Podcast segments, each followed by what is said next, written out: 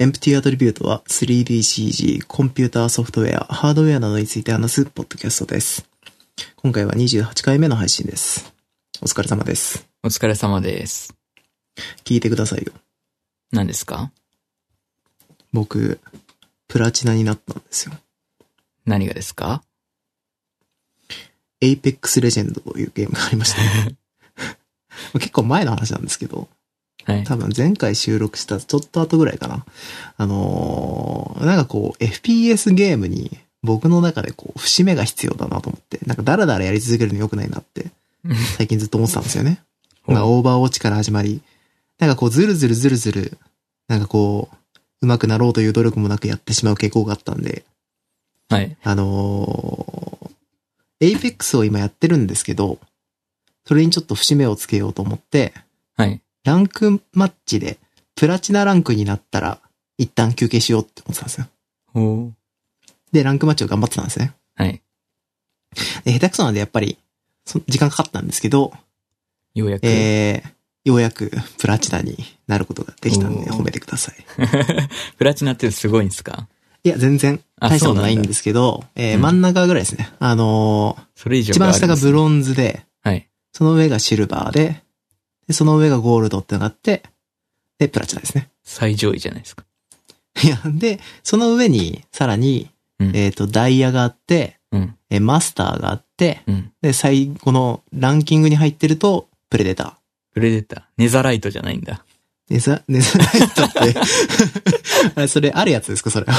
これは、最近あの、マイクラのアップデートがあって、あの、ダイヤより硬いのが出たんですよ。はい、はい。そうですね。ね、ネザライト話で聞いてましたけど、それがネザライトって言うんですね。そうですね。あの、ネザーだからなのかな？多分。多分そうですね。ネザーでしか取れなえい鉱石みたいな。それはもう取れたんですか？取れましたけど、はい。結構取るの大変ですね、あれ。ああ、そうなんだ。まあでもそうじゃなきゃつまんないですよまあね。そうですね。うん。はいなるほどね。まあ、そのネザライト、もとい、プレデターは、とても及ばないんですけど、まあ一旦、 Apex の、その、人権を得たということで、はい。一旦このあたりにしておこうかなというところ。だからこれからはもうプラチナのコードを呼んでいただいて、はい。プラコ構わないので、プラコーで。プラコーダサいな。プラコ。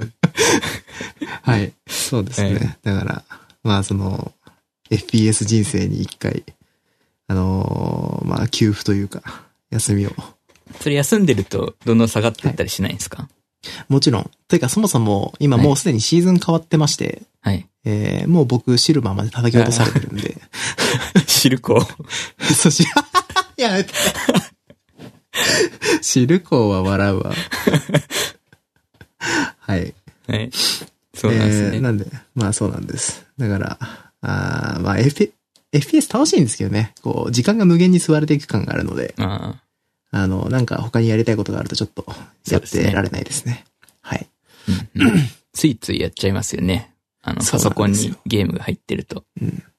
あ、そういえば FPS といえばだけど、全然関係ない話ですが、はい。あれですよ。あの、ヒカルくんも大好きな、あの、タイタンフォール2が、あの、とうとうスチーム版が出て、ああ、そうなんだ。はい。で、今どうなってるのかちょっとわからないですけど、はいはいまあ、。タイタンフォール2ってめちゃくちゃ不遇のゲームで、あのーめちゃくちゃハイクオリティな、えーゲーム性と、えーストーリーモードがあったにもかかわらず、うん。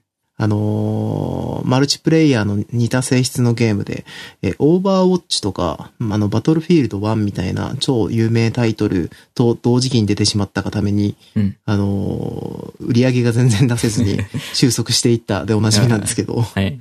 あのーめちゃくちゃ面白かったですけどね。とめちゃくちゃ良っかったんですよ、ゲーム自体は。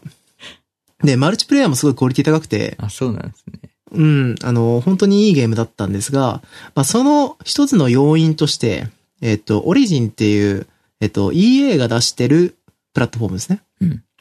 えーからじゃないとプレイができないっていう、そうんの一つの、まあ、ファクターがあったんですよね。その、で、オリジンっていうのが Apex やるときにも必要なんですけど、結構使いにくいんですよ。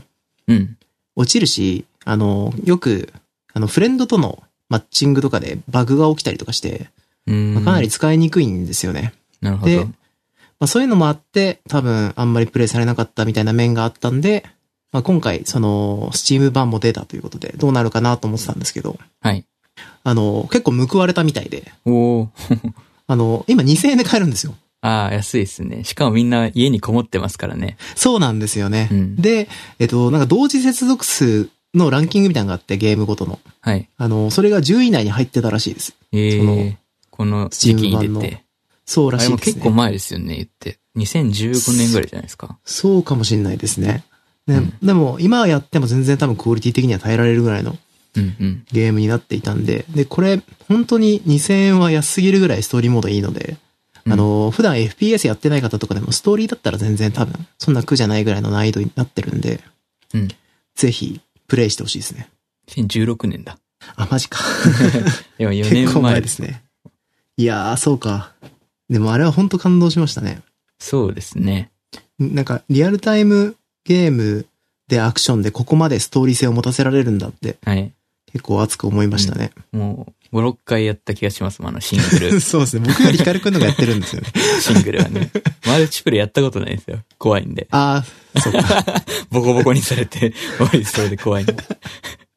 そうですえね。実際多分そうなると。あの、本当タイタンホールはね、うんあの、ワンの時からそうなんですけど、あの、極まってる人が本当に気持ち悪いぐらい極まってるんで、ああの、あの壁走りとか、こう、スライディングとかを駆使しながら、あの、スナイパーでヘッドショット抜いてくるんですよね。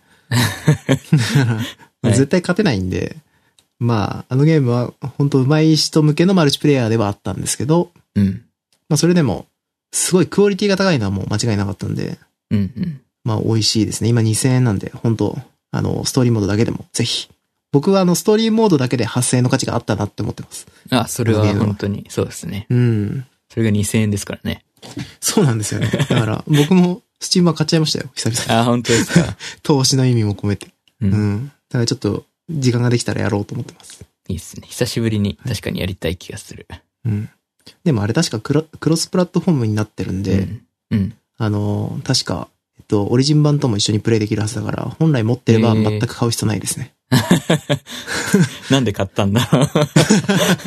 しかも僕なんか、すごい、なん、限定版エディションかなんかで1万2000円くらいで買ってるんですよね。確か。うん。うん。マルチプレイヤーとかやらないと意味がないやつなんですけど、うんうん。マルチプレイヤー多分4、5回しかやってないな。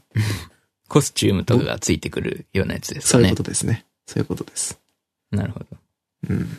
自分は今ゲームはドラクエなんでね。あー、そうか。そんなことおっしゃってましたね。前回1やってるって言ったじゃないですか。はい。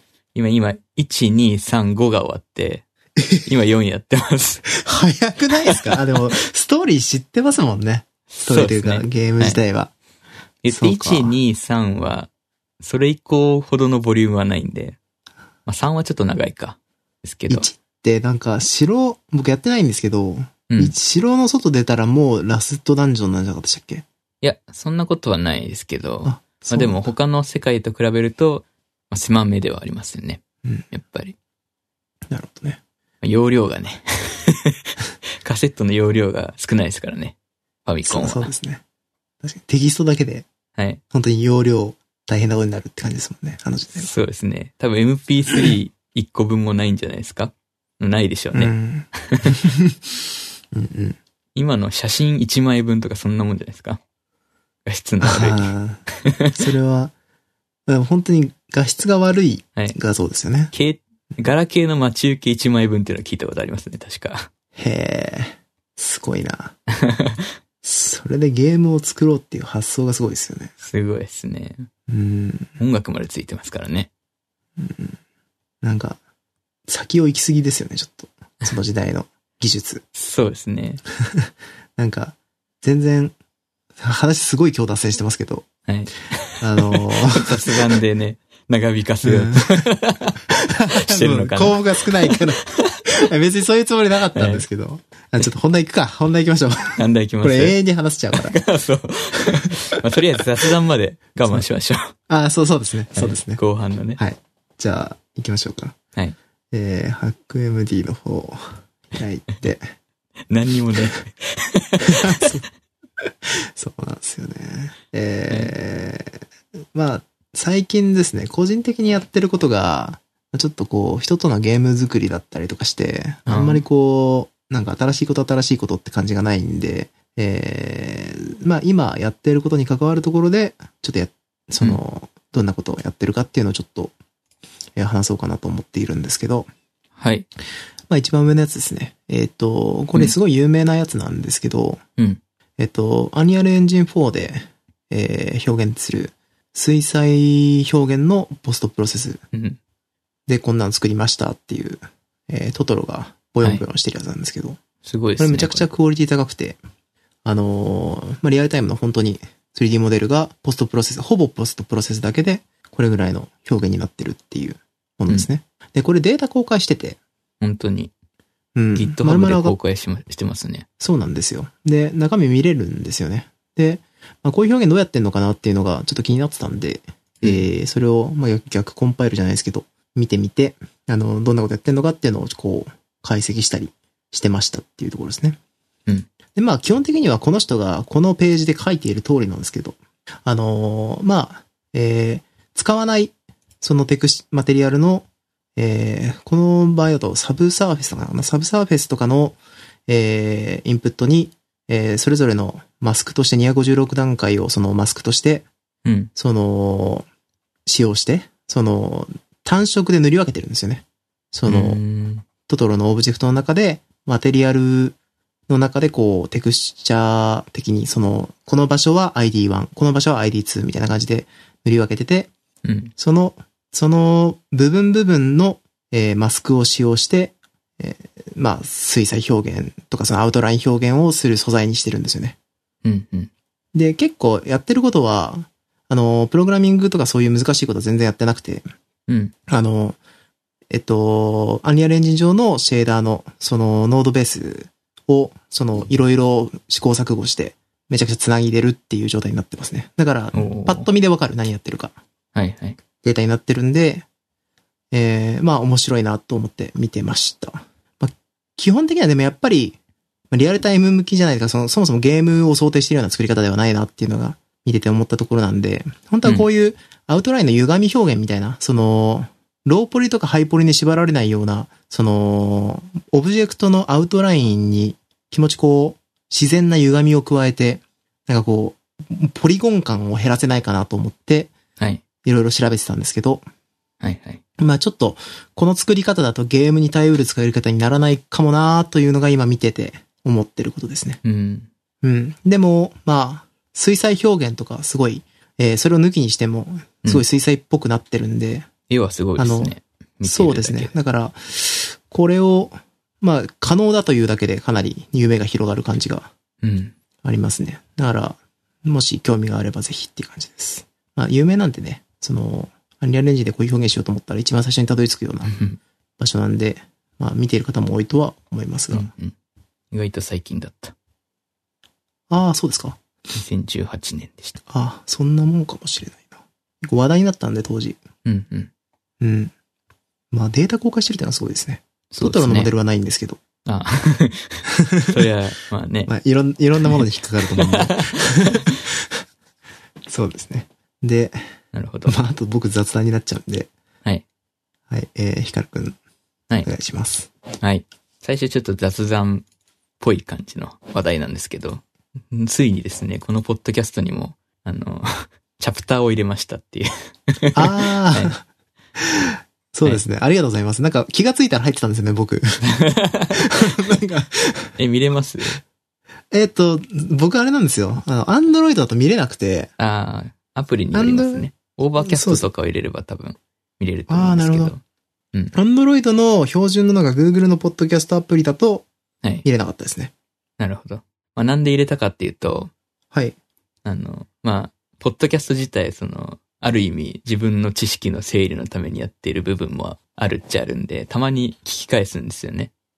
うん。その時に、まあ、聞き返すのめちゃくちゃ辛いんですけど、そ うそう、そうなんですよね。はい。まあその時にピンポイントで時間をスキップできないのが不便だったんで、はい。うん、入れてみました。これって手動で設定してるんですか？時間自体はそうですね。手動で、この時間でこのタイトルっていうのを入れていってっていう感じなんですけど、これは実はその MP3 自体にタグを入れていく感じになってまして、なんかへー MP3 が持ってる ID3 っていう企画があるんですけど、はい。そん、そんなの知らねえよって感じですよね。うん。自分初めて知知ったんですけど、そういう企画があるらしいんですよね。その曲曲名とかアーティスト名とかを多分もともと入れるためのタグを書き込むための企画らしいんですけど、これうんのバージョン2でチャプター機能をサポートして、うんで、対応のソフトで再生すると、そのあらかじめ書き込まれた時間にスキップできるみたいな。iOS の12から Apple のポッドキャストアプリはこのチャプターに対応したらしいんですけど、これすごい便利ですよね。便利なんですよ。もともとの企画の中に入ってるんですね、そういうのが。MP3 の企画としてあるみたいですね。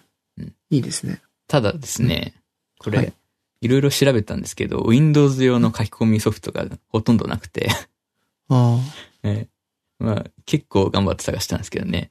で唯一見つかったのが、GitHub に CUI の書き込みツールっていうのがいくつか公開されてたんですけど、なんかね、日本語が使えなかったりとか、微妙に多分規格が違って、その Apple のポッドキャストアプリでは見れなくて、 Overcast では見れるとか、なかなかうまくいかなかったんですよね。あはい。Python でできてたんで、はい。頑張れば修正できるかなと思ったんですけど、はいなんか。悪いのは、どうやらライブラリの方っぽくて、うん あそこまでやる気力もなかったんで、結局、MacBook を引っ張り出してきてですね。あ、最終手段じゃないですか。そう、最終手段。あの、 Overcast 自体が出してる、 Forecast っていう GUI のソフトウェアがあるんですけど、それで書き込んだらもう一発でしたね。あれ？あれはなかったでしたっけ？あの、あ、i、ん ?iMac はない、ないんでしたっけ？iMac ありますけど、い iMac の電源を入れるのはさらに大変なんで、なんで電源入ってないんですか？電源入ってない。はい、わかりました。はい、なるほど。今のところは26話と27話対応してます。うーん。まあ、少しずつちょっと全話に対応したいんですけど、まあ時間があればって感じですね。ありがとうございます。はい最初の方とか聞きたくもないですね。聞きたくもないクソみたいな。めっちゃ怖いですね。いや、まあでも逆に今より真面目に喋ってそうではあるけど。うん。いやー 今のでも辛いのに。はい、まあでも、ポッドキャストの最初ってね、別に僕ら本当に最初じゃないんで。ああ、そっか、YouTube っていうのがありました YouTube やったりしたから。はい。は い。で、はい。次、WWDC 2020、20がありましたね。ありましたね。はい。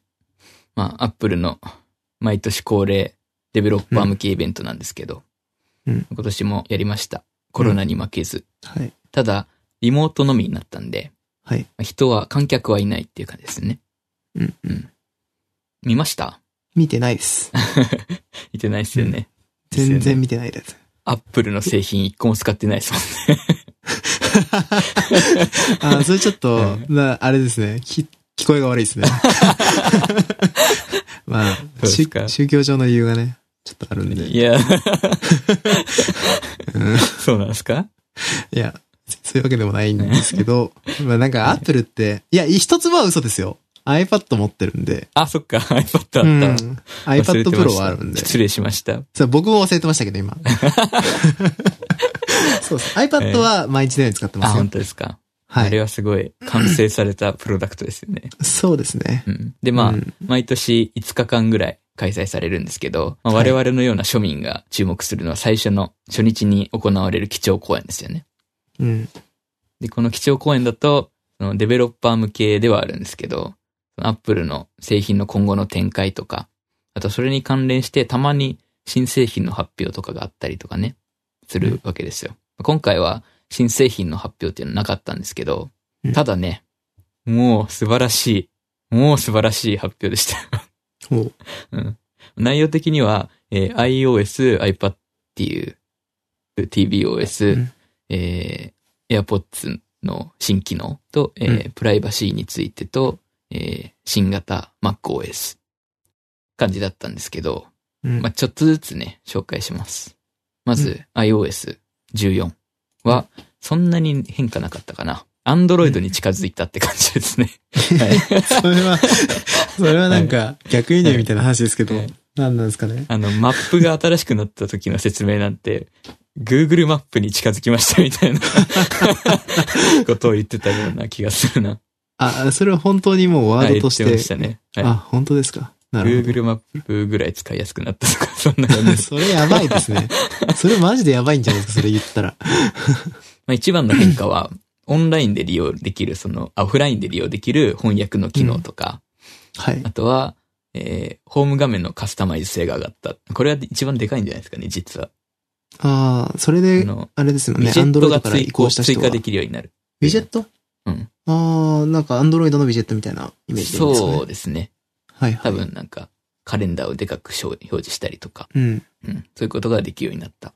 んウィジェットの、あれそもそもウィジェットって概念自体あったんでしたっけ？その、ダッシュボードっていうのあったんですけど、ーウィジェットはなかったですね。じゃあ、ウィジェットの開発とかができるようになったってことですか？そうですね。ああ、なるほど。まあ、ここら辺は Android とではすでに使えるって感じですもんね。うん、うんそうですね。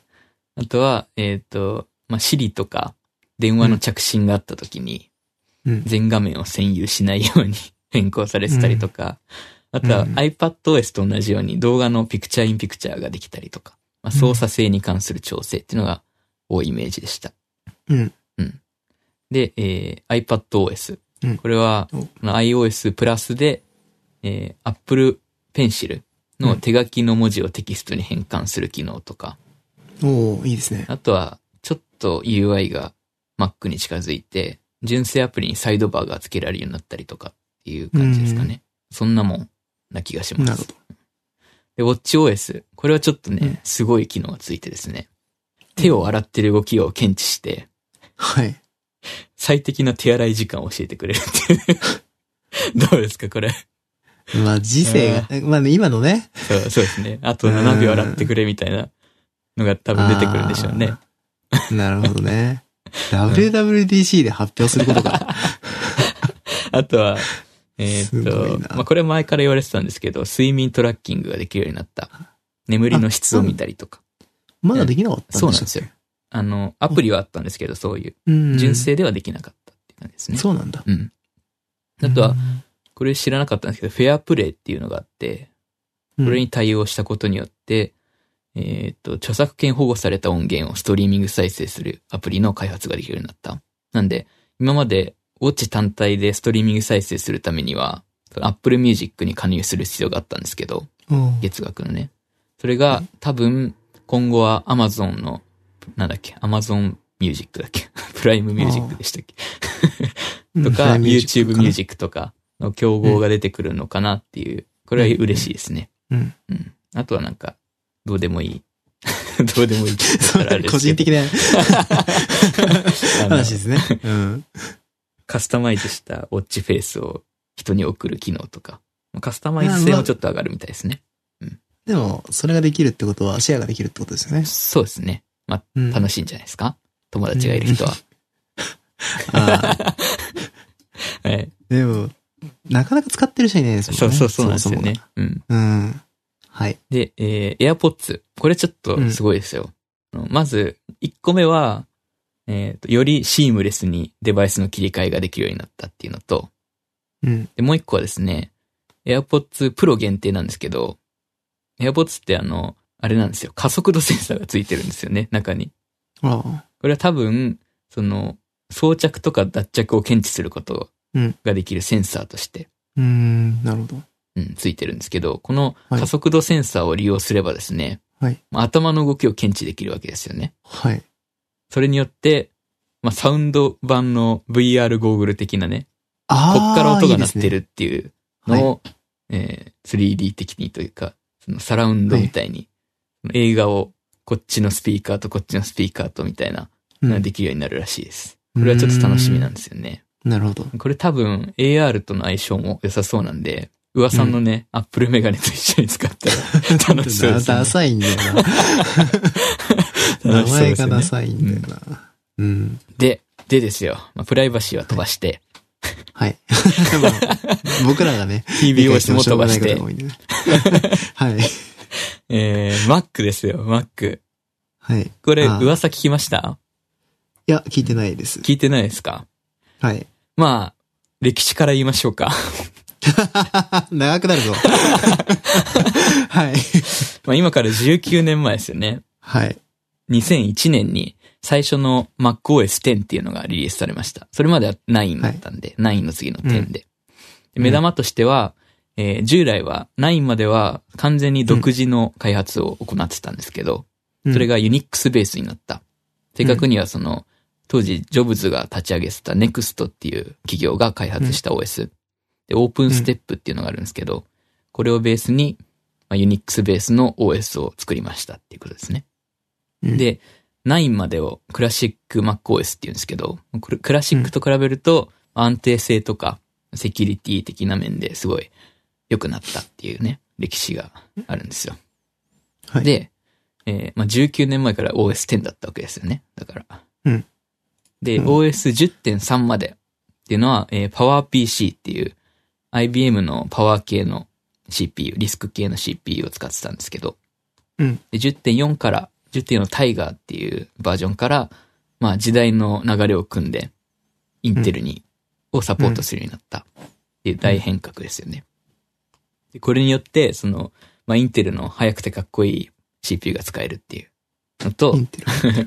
インテル入ってるんですよ。インテル入ってる Mac が出た。うん。で、しかも、あの、まあ、インテルなんで、Windows が動くわけですよね。ブートキャンプっていう機能で、Windows が動くようになったりとか、うんまあ、ユーザーにとってもすごい嬉しい変化が多かったんですね。はい。でこのインテルに移行するときに、まあ昔の PowerPC 向けのバイナリを動かしたい人もいるわけですから、はいあの、 Rosetta っていうリアルタイムでバイナリを変換するエンジンが加わりました。はい。でこの Rosetta で、えーまあ、古いソフト、資産を使っ、動かすことができる。ただうん、ソフト、速度的にはそんなに速くなかったんで、まあ、微妙な感じでしたね。まあ、古い昔からのユーザー的には、新しいソフトで今後は頑張っていくんだっていう、多分空気感だったんで、まあそんなに不満はあったのかなかったのかわかんないですけど。うん。で、えーその後10.6のスノーレパードっていうバージョンで、えー完全に移行が完了して、まあこれからはもう、インテルの時代だっていう感じですね。うん。ただですよ。最近なんか、インテルいけてない説っていうのがあって、うんさ最近って今の話ですね。そうですね。うん。はいはい。まあ2018年ぐらいでしたっけ？あの、いろんなセキュリティホールが見つかったりとかね。あまあ、生産が追いついてなくて CPU 足りない問題とか。プロセスルームもずっと変わってなくて、この前やっと変わりましたけど、あ。うん。なんか、他のね、メーカーと比べるとまだ10なのなのみたいな。まあちょっといけてないんじゃないのっていう空気があった、あるんですよね、今。うん。な気持ちわかりますね。うんうん。で、その反面ね目立ってるのが ARM っていう企業のアーキテクチャで。うん。なんといってもですね、ARM はスマホ用の CPU ですごいシェアがあるんですよ。うん。ですごい進化も早い。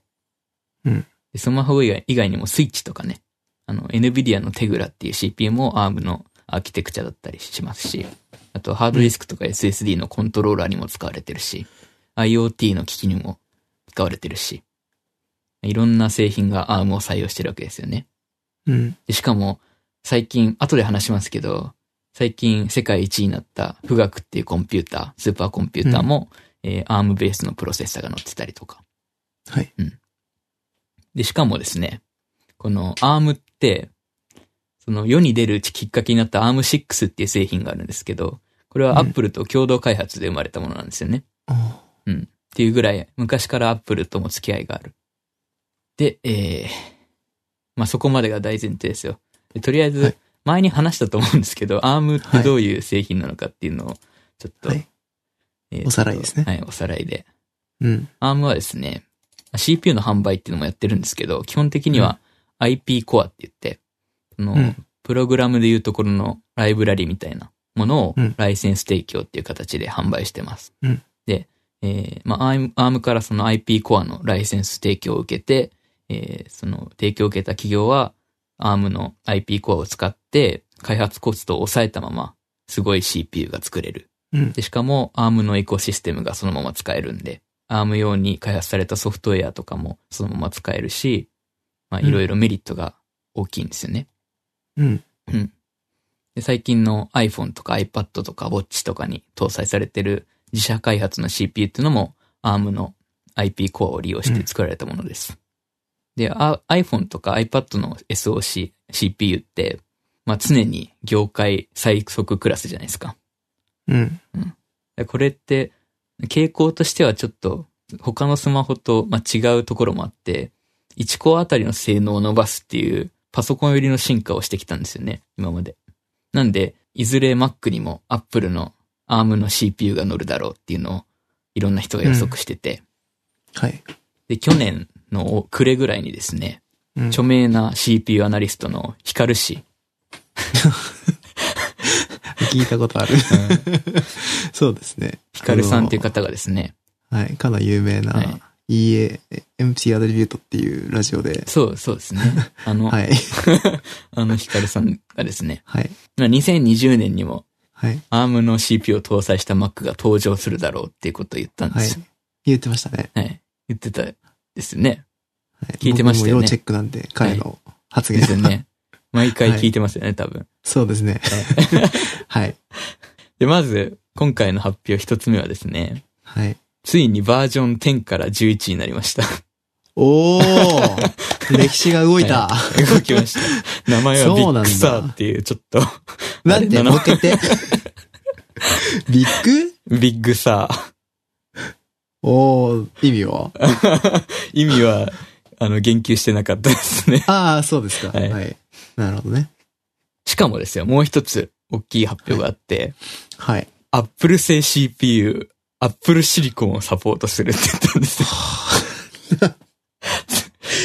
でしかも、かこのアップルシリコン、つまり ARM ベースの CPU が乗った Mac が、今年の暮れに発売されるって言ったんですよ。すごいなそうなんだ。ヒカル氏の予想が見事そうですね。的中したわけですよね。すごいですね。いや、これ。は嬉しいですね。これは、はい。すごい発表じゃないですか？すごいです。年内出たんですね。本当に。あ、すごいな。うん。それはもうヒカル氏しか多分、自分の観測範囲内では予想してなかった。あその観測範囲がどれぐらいのアンテナ積んでるのかわかんないけど。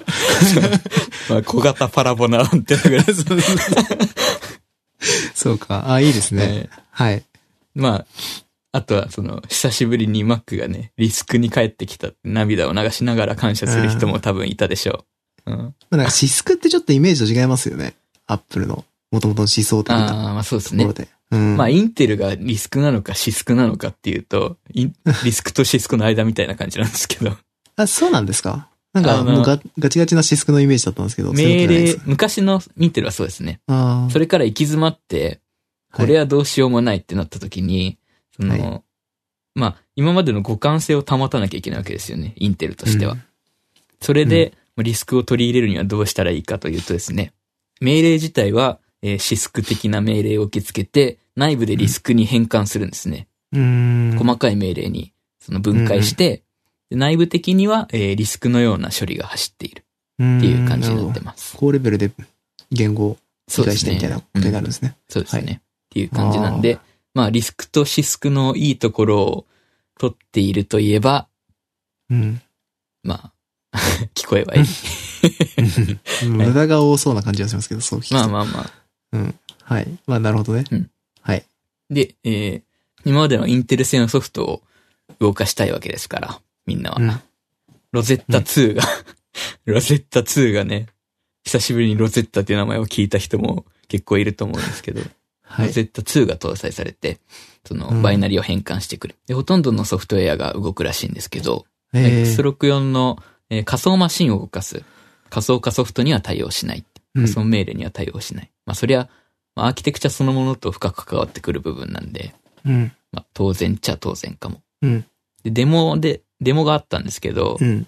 デモがあったっていうかね、なんか最初にその OS の説明から入って、うん。その Apple Silicon の発表一番最後だったんですよ。うん。実はこの Mac、Apple Silicon で動いてますっていう感じだったんですけど、ああ、ななるほどね。もう動いてますから、みたいな。あうん。あの、Adobe 製品とか、あとはうん Final Cut Pro はいと、Autodesk Maya が動いてました。あ。うーん。あとはなるほ Tomb Raider とかね。はいはいはい。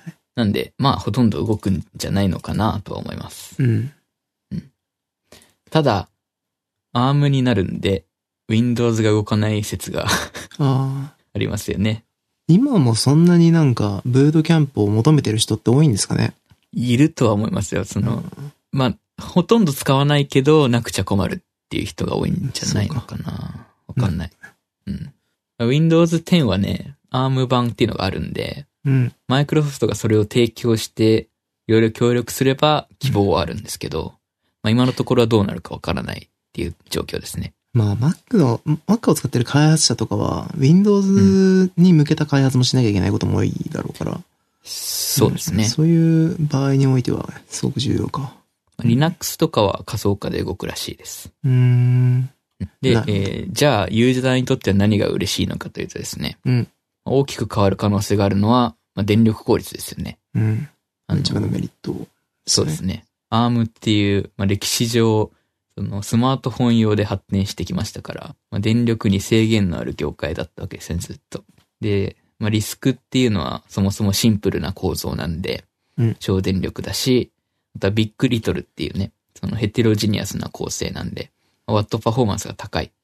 で、えー待機電力も低い。なんで、えー MacBook 系とかね、ノートパソコン系の製品だとバッテリーが長持ちして発熱が抑えられる可能性っていうのは高い。で、これはいいのか悪いのかわかんないですけど、iPhone とか iPad 用のアプリがそのまま動くらしい。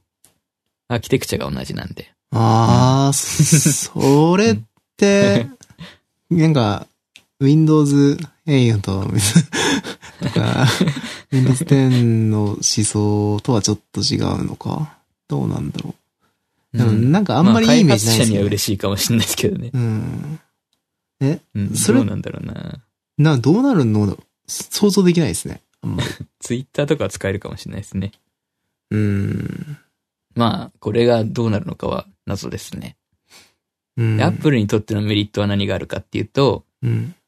まあそもそもインテルの様子を伺う必要がなくなったわけですよね。新しい製品を投入するときに。はい。なんでこれからは、大げさに言うと iPhone みたいなスパンで製品開発をすることもできる。まあしないと思いますけど。うん。うん。まあそれにしてもちょっとゆっくりだったかな。今までは確かに。うん。うーん。で、しか、も、まあ SOC 内に、そのプロ、自分の会社のプロダクトに必要なモジュールを、だけを組み込むことができるんで。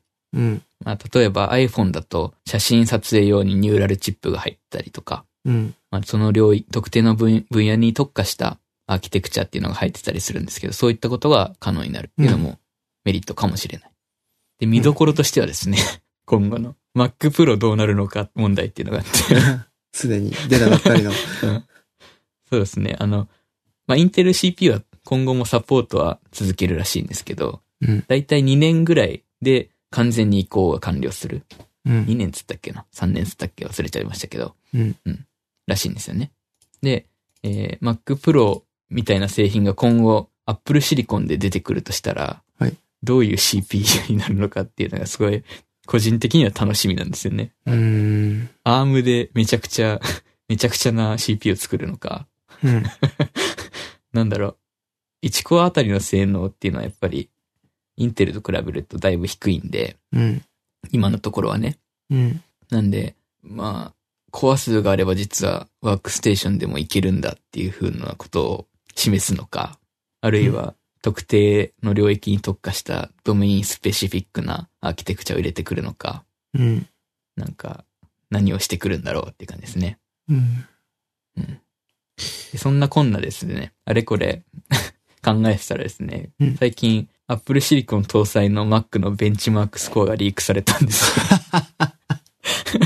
何でもリークされるから。デベロッパー向けにはもうハードウェアの提供が開始されてて、そうか。はい。で、まあこれによると、だいたい多分、アイス、コア i3 ぐらいの性能。ただこれって、あの今の iPad Pro に搭載されてるものと同じものが仮で積まれてて、うん。で、しかも、えーまあ、そもそもベンチマークのそのソフトウェアがインテル対応のものしかないんで、うん。今は、現行だと。うんなんで、ロゼッタ上で動いてるわけですよね。バイナリ変換しながら。うん。で、しかも、えー CPU 自体のもう本来の性能が出ないように制限されてるらしくて、うん。それで i3 出るのはすごくないですか？ちょっと。うん。うん。わかんないけどね。まあそうその、 Arm コアってその big.LITTLE さっきも言ったんですけど、うん。まあ、電力を使うけど性能の高いコアと、うん省電力だけど遅いコアの2種類で構成されてて。で、これをヘテロジニアスアーキテクチャって言うんですけど、かっこいいよね、これ。うん。うん。絶対覚えられないけど、もう一回言って。ヘテロジニアスアーキテクチャとか、ヘテロジニアスマルチコアとかって言うんですけど、なるほど。うん。ヘテロジニまあ、アス。その、はい。リーク電流を抑えるために、えーうん使わないコアの電源を切るための構成ですね。はい。で、えーこの、アップルではですね、うん A10 っていうプロセッサーぐらいから、うんかな。えー iPhone7 ぐらいからなんですけど、うんあの、ピーク時にはその2つの、2種類のコアを同時に使うっていうことができるようになったんですよ。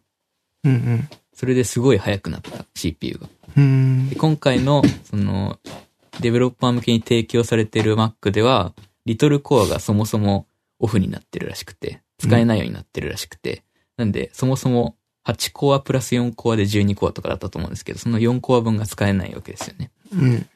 で、しかも、しかもがいっぱいあるんですけど、うん。えーっと、まあ、今後、多分新型 Mac が出るのって今年の暮れって言われてるんで、その頃には5ナノメートルのプロセスルールの CPU が出るはずなんですよね。はいはい。うん。そうなってくるとまた性能が伸びてきますよね。うん。こりゃ、どうなるのか、要注目ですよ。そうか、まあその頃のテクノロジーになりますもんね。多分。そうですね。もう5ナノメートルの生産は始まってるらしいんで、うん TSMC で。うん。なんで、まあ多分新しい iPhone とかはそれを搭載してくると思うんですけど。そうか。いやもともと技術的には持ってたわけですもんね。そういうところで。ー、そうですね。うん。ね同じアーキテクチャを積むらしいんで、まあ、多分 Mac 用の CPU にはなると思うんですけどね。なんか、インテルほんと辛そうだなって思いました。泣いてる。泣いてる。インテル入ってないんですね。うんまあ、インテルは追い詰められると強くなるっていう、ああ。あの、特殊能力を持ってるんで。うん そうなんですか歴史的にそうなんですか？知らないけど。そうですね。あ、そうなんで、まあ、どうなるんだろうな。うん、でもこのままね、なんかこう、ひっくり返されて、こう、ずんずんずん下がってっちゃうのも面白くないですからね。そうですね。うんこっからなんか、やべえのが出てくるかもしれないですよ。うん。インテル、ゴリラプロセッサーみたいなっていう、そのやっぱりインテルだわって思わせるような何かが出てきたら逆に熱いですね。そうですね。うん。なるほど。で、えはい、まだあった。ー、まあ、引き続きちょっとアーム的な話題なんですけど、はい。富岳が、あ、別の。富岳のニューースを見ました、ス。富岳のニュースは見ました。ね、一応。あの、トップ500ダントツ1位。すごいですね。いやー、ええ4部門、4冠かなんかしたんですよね。そうですね。うんはい。なんか、それぞれがどういうものなのかは僕ちゃんと理解してないですけど。えそれまでは IBM のそのスーパーコンピューターが世界一位、それもダントツで世界一位だったんですけど、うん。それを大きく引き離してダントツ1位になったんで、うん。なんか話によるとトップ500のうちの18%の性能は不学らしいです。へー。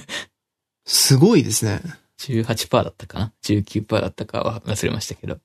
うん。まあ、なんか費用がかかりすぎ問題とか言われてますけど、うん。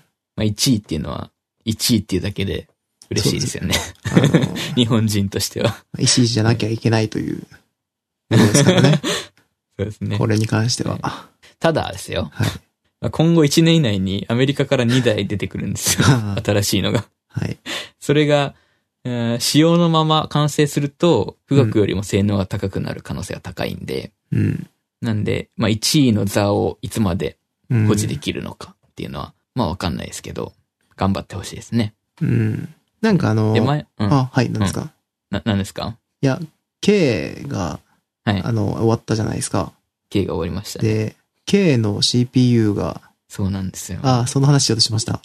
いや、ししようとしてないです。あ、そうです、そうですか。えっと、まあ、後でしようかなと思ってたんですけど、あの、なんか寄付かなんかで、あの、ね配布されてるらしいですね。はい。5万円以上寄付すると、あのうん CPU がもらえる。あの、ヒカルくんとか欲しがりそうだなと思ってたんですけど。そう。どうしようかなと思って、そのページに行ったら、ちょうどメンテナンス中だったんですよ。あの運命です。諭してくれてますよ、それは。はいうん。そうなのかな、うんいや、でも、もう今しか手に入らないですからね。まあそうですね。後で、まあ5万円以上の価値ってそうですよね、普通に。そうですね。うんまあ、売らないと思います。うん、そうですね。ううんん。いやーでも、で、えーはい、すいません。話を途中で区切っちゃいましたね。はい。前に、あの、GitHub で富岳の CPU の使用書があるっていう話をうん。したと思うんですけど、うんまあ。せっかく1位になったんで読んでみました。あ、はい。で感想なんですけど、とりあえずね、読み物として面白い。ほう。これは感動の物語がありましたね。あいや、はい。物語はないんですけど、そう、そうただ仕様がずらっと並んでるだけなんですけど、ね。はい。まあ、まずその世界最先端で、しかも実際に稼働してる CPU の仕様を見るっていう機会って、すごい貴重じゃないですか。うん。例えば、なんか、教科書みたいな本で、うん。分岐予測とはこんなアルゴリズムがありますって言われるよりも、うん。我々が開発した A64FX では、こんな種類の分岐予測が、予測器が何種類あって、うん。で、命令によって組み合わせを変えることで予測精度を上げてますみたいな。うん。なんか超言ってることがかっこよく感じるんですよね。うん。なるほど。で、なんかこん、こういう場合は何サイクル分の遅延がありますとか、結構細かいことまで載ってるんですよ。はいはいはい。で、なんか構成的には、最近のコンピューターとしては極めてシンプルというか、う普。通かなって思うことも、と油断してると、たまに飛び道具が飛んでくるみたいな。感じで。多分ですけど、邪推ですけど、その、昔の K の、スパーク系のプロセッサから受け継いだ 部分があるのかなと思ってます。うん。うん、わかんないけどね。例えば、あれなんですよ。アームなのに、疑似的に4つのオペランドに対応してたりとか。うん。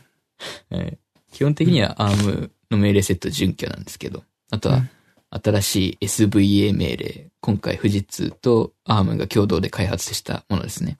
うん。とか、まあ面白いですよ。やっぱりスマホと違ってリッチな構成なんで、うん。いかにもバス幅を食いそうだし、スマホに乗せたら3秒で爆発しそうな 構成でしたね。うん。まあ電力消費量に再現のない環境で作られた ARM プロセッサーっていうのを初めて見たんで、うん。まあ、こうなるのかっていう興味深いなっていう感じでした。うん。すごいすね。岳全体としての強みは CPU 単体というよりは多分、その高速な HBM っていう HBM2 っていうハイバンドメモリうん。だったりとか、あとは CPU 同士をつないでる豆腐インターコネクト。うん。前に言いましたよね。言ってましたね。なんだっけ？トーラスフュージョンインターコネクトでしたっけ？うん。まあなんかそういう意味があるらしいですけど。めっちゃかっこいいですね。まあ完全に豆腐ですよね、多分。多 分弱そうなんだよな、豆腐ですよね。それ聞くと。うんはい。まあ、自作 CPU 初心者の私からするとすごい参考になるなっていう感じと、うん。あとモチベーションが上がるっていうことで、また CPU 作りを再開しました。ああ、いいですはね。いなるほど。で、前にリスク5作りたいって言ってたんですけど、うん。ちょっと一旦ですね、モチベーションアップのために、自分だけのアーキテクチャを作ってみようかなと思っておー、いいですね。で前は MIPS っていううん。昔の CPU を作ったんですよね。うん、の一番基礎の部分だけ。うん。うん。なんですけど、今回は、一からね、仕様を作って、CPU のエミュレーターを作って、で、えーハードウェア記述言語で FPGA に流し込むみたいなうん。順番で行こうと思ってます。いいで、ですね。今、エミュレーターを作ってる最中なんですけど、うんまあ進んできたら報告しますよ。うん、うん。GitHub でうん。GitHub で。公開してください。誰もいらない。光るアーキテクチャを。うんちょっと名前をやっぱり考えないといけないですよね。うん。なんですか？なんだろうな。光ると書いて、灰、もう、もうダメな匂いがする。ハイバンド。ああ。長くないですか？それに合わせるにはちょっと。HKR かな？だから、HKR アーキテクチャな。ああ、いいですね。それっぽいじゃないですか。はい。完全にはい光だと思いますけどね。うん。光アーキテクチャ。いや、いいですね。なるほど。じゃあ、できたら見せてください。ぜひ。そうですね。うん。はい。なんか僕も今、またちょっとこう、忘れてきて、思い出さなきゃなというのもあり、あと中途半端なとこで止まってたのもあり、なんか、読んどかなきゃなって思ってたけど、心折れてたんで、もう一回パタヘネをゼロから読み始めたっていう。最後までは結局読んでないんでしたっけ？読んでないいですね。なんか途中で一回、なんかモチベーション下がっちゃって、止まっちゃってたんで、もう一回読み始め、あの、なんか最初の方忘れ始めてるんで、はい。また読み返してるやつですね。 Apex も終わったことだし。そうですね。 Apex も終わったことだし。終わってはないけど別に。そうですね。なるほど。うん。うん。ちょっと、なんか溜まってた本を今消化し始めてます。うん、うん。うん。まあ、技術話はこんな感じかな。こんな感じですか？うん。えー、そしたら、じゃあ、お、お待ちの、お待ち、金の。お待ち金の。今、お待ち金が出なかったわ。すごくない？これ一生出ないなと思って言ったんですけど。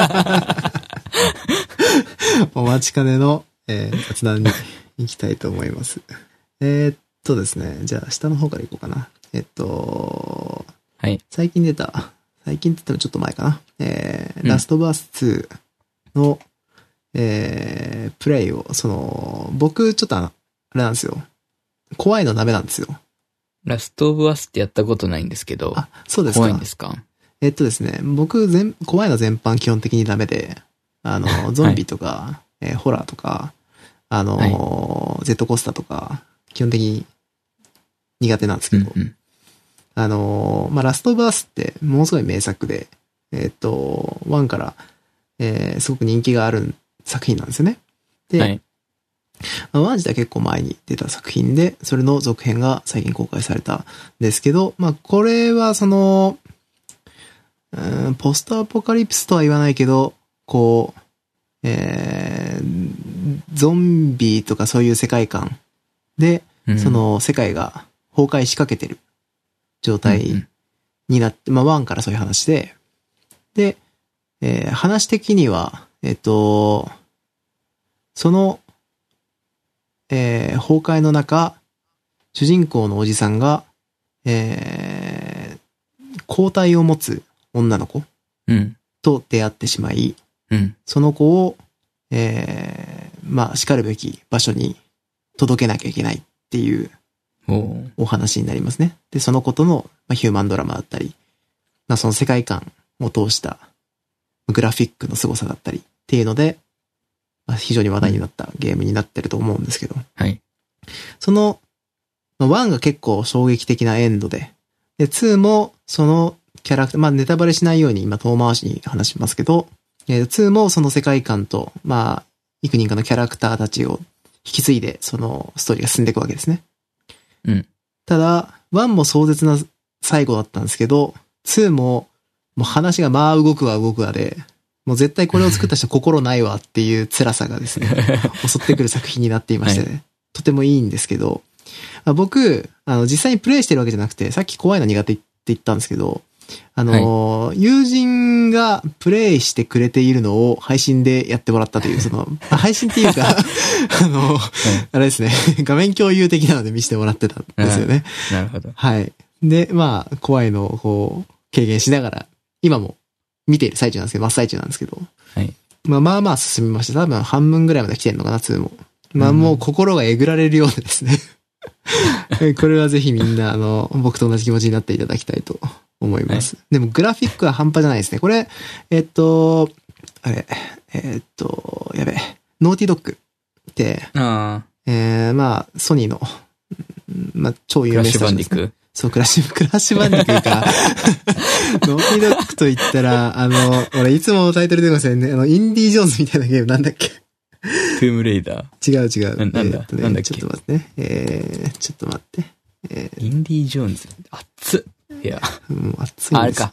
アンチャーテッド。そう、アンチャーテッド。アンチャーテッドとかで有名ですね、最近は。あの、非常に高い技術力を昔から持っていることで有名で、うんあの、自社で、あの、すごい高い、まあ、技術力で、こう、その PS4 とか PS3 とかのその、節目節目で、そのスペックを全部引き出すようなゲームを作る、あの、係みたいな。まあ、ソニーとの昔からのずっとつながりがある会社ですね。で、はい。まあ、その会社が出してる、えー最新のゲームなんで、あの、PS4 の性能を全力で引き出してるようなグラフィックになっていて、まあ、むちゃくちゃ綺麗ですね、グラフィックは。うん。アンチャーテッドシリーズは確か UE4 で作られてたはずですけど、うん。今回のやつはどうなんだろうなと、ちょっと気になっているところではあるんですが、すみません、調べてくるべきでしたね。えーまあ、またちょっと機会があれば。まあ、まだ多分うん終わってないんで、また話すと思います、最後。終わったら。うん。うん。うん。まあ、終わったらって僕が別にクリアするわけじゃないんですけど。そんな感じですね。ラストバース2、いいっすよ。いいですね。あのー、ヒカルくんなんて結構、ストーリーもの好きじゃないですか。プレイステーション4とそかで。うですね。はい。1からぜひプレイしてみたらいいかなっていうふうに思いますね。時間があれば。1もプレイステーション4であるんでしたっけ？あるんじゃないのかな？ないのかな、あるよできそうですよね。多分3のゲームとかだと思うんですよね。1自体は。うんうん。ですね。まあ、そんな話が一つと、はい。あとは、リングフィットアドベンチャーを買いました。っていう話なんですけど。スイッチが全然ないらしいですね、今。え、ああ、そうか。まあそうですよね。めっちゃ買う人が増えてるんでしょうね。はい。今の時期もあって。うんうんあ、のーまあ、僕はスイッチ持ってたんで、その、まあ、前々からずっと欲しくて、リングフィットアドベンチャー。あのーずっと探してた、まあ、ああるのは知ってたんですけど、その、私値段が上がってたんですよね、その、最初に発売した時より。でうん、落ち着かないかなと思ってたんですけど、なんかもうその値段で固定になっちゃってるっぽかったんで、うん。えーその値段で買いました。1万2000円ぐらいですかね。もともと8000円かなんかが定価だったんですけど、高っそう、高いんですよ。でもなんかもう、とにかく、まあ、再生、再製造して、その価格だったんで、まあ、なかなはいか下がんなそうだなと思ったんで、これで買っちゃいました。全体的に値段上がってますよね、多分。そうかもしれないですね。うん。まあ、普通のソフトだったらね、ダウンロード版で買えちゃうんでいいんですけど、うんうん。あのーまあ、リングフィットアドベンチャーはハードウェアもあるんで、まあ、値段が下がりようもないっていう状態でしたね。で、これがですね、むちゃくちゃ面白いですね。よくできてるの一言なんですけど、まあ今ってこう、外で運動できないじゃないですか。そうですね。うん。まあ、まあ普段から外で運動してるかと言われたらちょっと難しいところがあるんですけど、まあそれにしてもちょっと、そう、その、体が固まるというか、はい。なんか、バキバキになるんですよ。ずっと椅子の上に座ってるし、うん。ちょっとしたこう、電車通いもないから、やっぱ気がつくと、すごい凝ってたり、体が動かないなって実感する瞬間があって、うん。これはやばいと思って、まあそれに多分最適なゲームというか、今一番いいんじゃないかなって思ってるのは、リングフィットアドベンチャーかなって思って買ったんですけど、あのー結構ハードだって聞きますけどね。いや、あのー難易度というか、その、すごい段階で分けることができるんですよ。うん。でイージーモードみたいな。僕はもう本当に怖かったんで、体がなんか 壊れちゃうんじゃないかと思って、えー本当に動いてなかったんで、はいあのー一番最低のあたりからやったんですよね。はい。で、徐々に徐々に上げてって、まあ、毎日20分ぐらいずつやってるんですけど、まあ、僕も今日もこれからやんなきゃいけないんですけど、あのーやってるんですけど、はい。まあ、結構いいですよ。あの、まあ、なんか、これ以上の言葉言えないですけど、その、やってない人にどう伝えたらいいのかわかんないんで、うん続きます？続く感じの。えっと、続き、続けたいと思うようにできてますね、ちゃんと。ああ。うん。が、すごくなんか、ゲームとしてもよくできてる、その、はい、はい。まあ、この辺は散々言われてることだとは思うんですけど、あのーゲーミフィケーションのすごい成功した例なんじゃないかなっていうふうに思いました。うん。うん。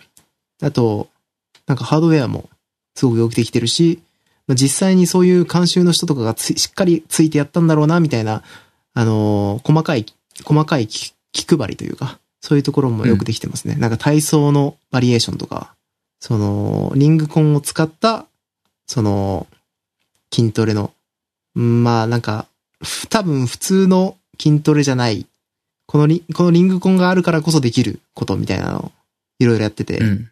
あとはそのミニゲームみたいなのもいっぱいあって、なんかこう、ゲームをしてると自然となぜかいつの間にか筋肉が疲れてくるみたいな。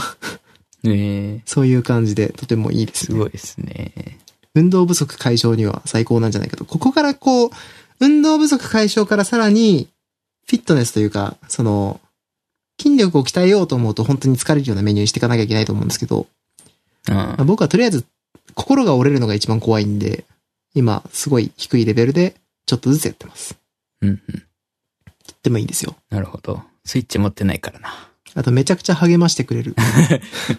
で、なんかこう、失敗したと思ったんですけど、まあ後から変えられるんですけど、はいなんか応援してくれるキャラクターみたいなのがいて、はい。そのリング自身のなんかキャラクターになってるんですけど、はい。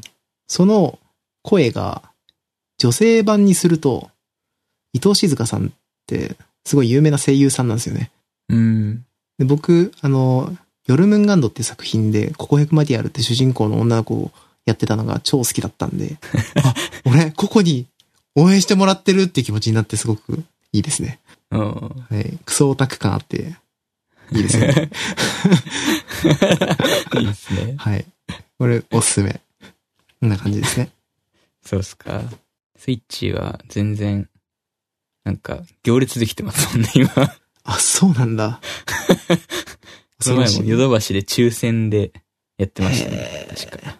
すごいですね。この、ななんですかね。もう一回盛り返すのすごくないですか？なんか普通、ゲーム機って、最初に一番ピークで、そこから徐々に徐々にやっぱ売れる数が減っていくというか、そうですねっ。ていう感じするけど、うん。いや、スイッチってずっと人気ありますもんね。で、そうですね。なんか目玉のゲームが出るたびに売れてるイメージがあるんで、うん。それこそ動物の動森とか。物の森がね、う今ん。めちゃくちゃ流行ってますからね。それもあって、すごいですね。コロナもあって、うん。そもそも生産も多分止まってたでしょうし、うん。大変そうですよね。っていう、転売が多いっていうのを聞きますね。うん。はい。そんな感じですか？こんな感じです。じゃあ、今週の、ちょっと待って、その前になんか言うことあったかな？ないや。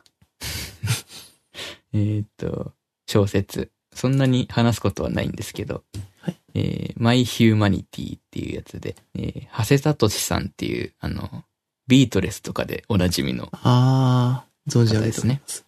うん、どこの、えー SF 短編集。まあ、テーマは、テクノロジーと人間の精神みたいな、そんな感じかな。テクノロジー、発展したテクノロジーと人間の生活というか、うん。うん。まあ、あくまで人間主体ではあるんですけど、うんなんかね、ビートレスを読んだことはないんですけど、うん。ビートレスのスピンオフもあるらしい。うん。あの、ビートレスがもし早川から出版されたらっていうのでか書いたらしいですけどね。あー、なるほど。なんか、ビートレスは僕持ってるんですけど、はい。割となんかこう、ん、漫画っぽいというか、キャラクターっぽい感じでしたよね。まあなんか、ラノベっぽい感じなのかなって最初一瞬思ったんですけど、うん全然そんなことはなかったです。あ、これがあって普通に。SF。うん。んなるほど。複雑な設定の世界で物語が淡々と進む感じですかね。ナノマシンとね、ナノマシンが多かったですよ。すごい。うん。なんで、ナノマシンファンにはおすすめです。あーそういうのがあるんですね。うんあるんですよ。はい。ここんな感じかな。んな感じですか？うん。ドラクエを、あ4をクリアしないといけないから。あそうかね。なるほどね。ドラクエはやったことないんでしたっけ、あんまり。ドラクエほぼないですね。ああじゃあこれを機に、これを機にって何を機にかわかんないけど、スイッチでできますよね、きっと。できると思います。古いやつもできたような気がする。456。あ、あの456がね、なんか DS しかないかもしんない。今やっても面白いですか？いや、面白いですね。ええびっくりするぐらい面白いですね。ああ、すごいな。そうなんだ。面白いやと思って。うん。なるほどうんね。。123はね、まあ一番古いんでちょっと躊躇するんですけど、うん。普通に面白いですけどね。何が面白い？ですかゲームバランス？まあ、ゲームとしても面白いし、歴史史としても面白いし、それはドラクエ史みたいなことですか、うんそうですね。こっか。らこれあったんだ、みたいなとか。もうほとんど覚えてないんで、1、2、3って。歴史が長くなるとね、そういうのがありますよね。ですありますね。音音楽もいいしね、やっぱり。はいはい。うんなるほどね。3はね、いいですよ。うんうん。まあ、1、2やっての3ですけどね。なるほど。あのーうん。余談ですけど、こう、今、同居人に、どうしても精霊の森人を好きになってほしくて、はい。あの、アニメ版の精霊の森人を、ちょっとずつ、今その、あ配信というか、全部無料、無料じゃないけど、月額で見れるやつとかないんですよ、精霊の森人って。あ、そうなんですか。そう。だからアマプラで、うん。もう買って、僕が買って、て。こう、ご飯の時に一緒に見てもらってるんですけど、あの、それで、まあ僕自身も超いいなって、やっぱ改めて思ってて、ま思ってまして、まあそのドラクエに似た、その、精霊の森人って森人シリーズの一番最初のやつなんで、うん。あ、そう、森人、精霊の時はこうなんだよな、みたいな。そう、この闇のあの時の、闇の森人の時のあれの伏線がここの精霊にあるんだよな、みたいな。うん。あ、そういえばこれなんか実写もあるのか？あ、それは忘れていただいて結構です。そうなの。それはなかったことにしていただいて。それしか出てこない。いや、わかんないですよ。あの、人によってね、全然受ける印象違うと思うんですけど、ですね。感性は違いますからね。人それぞれですからね。ただまああのー、精霊の森と全部をドラマ化するって言ってたのに、まあ3部ぐらいで終わったので、さしてほしいですね。なるほど。うん。まあまあまあ。まあでも、とてもやっぱいいなと思いましたし、そういう歴史があるってね、やっぱり、あのー愛してる人からすると結構、なんていうの、楽しい要素ですよね。はいはい。うん。はい。いいそんな感じですか？あの、あれがアニメ化するらしいじゃないですか。日本沈没。最近はそれが生きがいですね。え、好きなんですか？日本沈没。あの、小松左京なんですよ、書いてるのが。SF 作家。なるほど。きですよ。原作が好きってことですね。で、あれですよ、あの、監督も、やべえ、名前が出てこねえ。あの、映像系の人。ああ、そうなんだ。うん。えー、え、岩佐さん。そうそうそう。うん。岩佐監督あ、それは楽しみですね。で、ネットフリックスオリジナルなんで、ああ、それは楽しみですね。うん。楽しみだなと思ってます。うん。もうすぐだな。ああ、そうなんだ。明日から配信。えー、えーどういうテイストで書くんだろ 結構なんかシンプルな感じですけどね。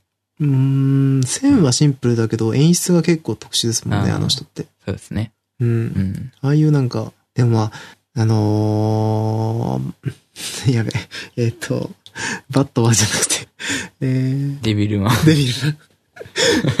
今日やばいですね。ねはい。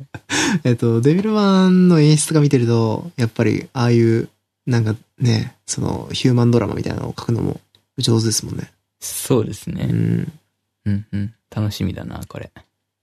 そういえば3体は読まれました、そう、まだ読んでないんですよね。僕も買うだけ買ってまだ読んでないんですけど。今、技術書をちょうど読んでて、うん。